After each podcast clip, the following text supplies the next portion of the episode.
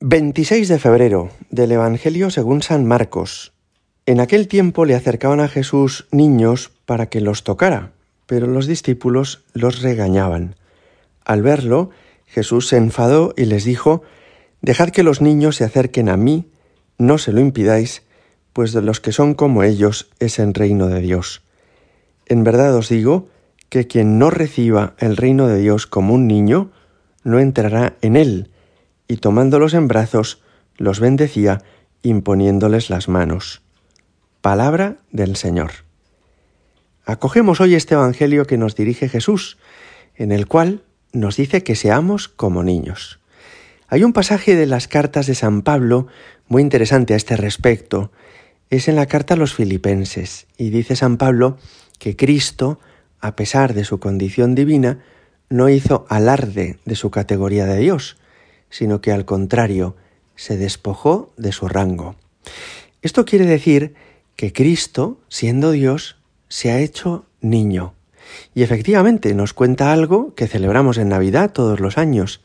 Dios, que es todopoderoso, Dios, que es eterno y que lo sabe todo, sin embargo, ha aceptado hacerse pequeño, débil, humilde, vulnerable, ha aceptado hacerse niño en las entrañas de la Virgen y nacer en el portal de Belén.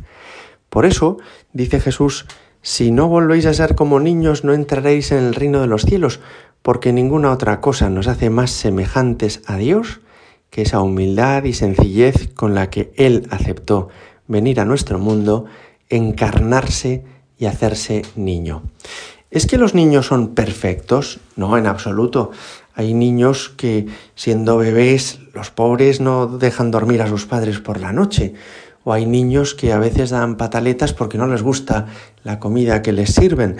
Pero es verdad que espiritualmente todos podríamos aprender de los niños en algún sentido y que eso nos haría crecer interiormente.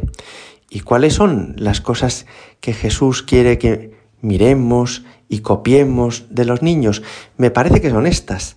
En primer lugar, la sencillez de los niños. Puede un niño enfadarse y llorar, pero no hay en él doblez. Los niños no son complicados, sino que son sencillos. Los niños todavía no han aprendido estrategias en la vida, sino que son muy simples y van buscando lo que necesitan, que es su descanso, su comida, el cariño de sus papás, pero con sencillez. En segundo lugar, la humildad de los niños. Los niños saben que no son los más importantes ni los que mandan en casa y que por eso tienen que obedecer a mamá, a papá o a su hermanita mayor. Ellos entienden que son los últimos y los más pequeños. Cuando un muchacho tiene un año, dos años, tres años, entiende que todos serán los que le marquen las cosas que tiene que hacer, ¿verdad?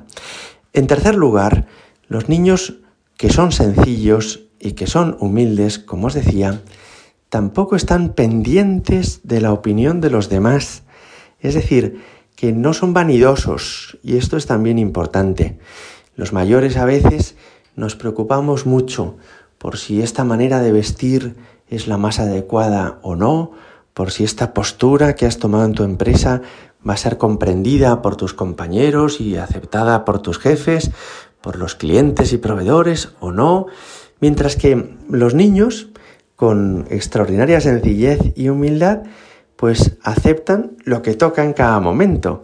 Es decir, que no andan, por ejemplo, escogiendo la ropa más adecuada, ni andan escogiendo a dónde tiene que ir el coche de papá y de mamá, sino que aceptan la vida como es.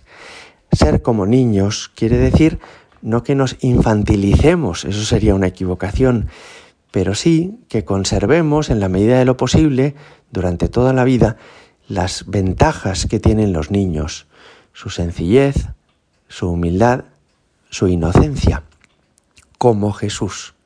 ¿Os habéis fijado cómo no solo Dios se hizo niño, como decía San Pablo, sino que a lo largo de toda su vida temporal y aun en la actualidad Jesucristo resucitado, es así.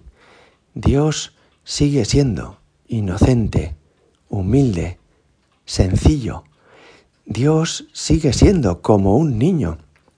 Y por eso Nada nos abre mejor la puerta al cielo que asemejarnos a Dios en esto, que conservar un corazón de niño.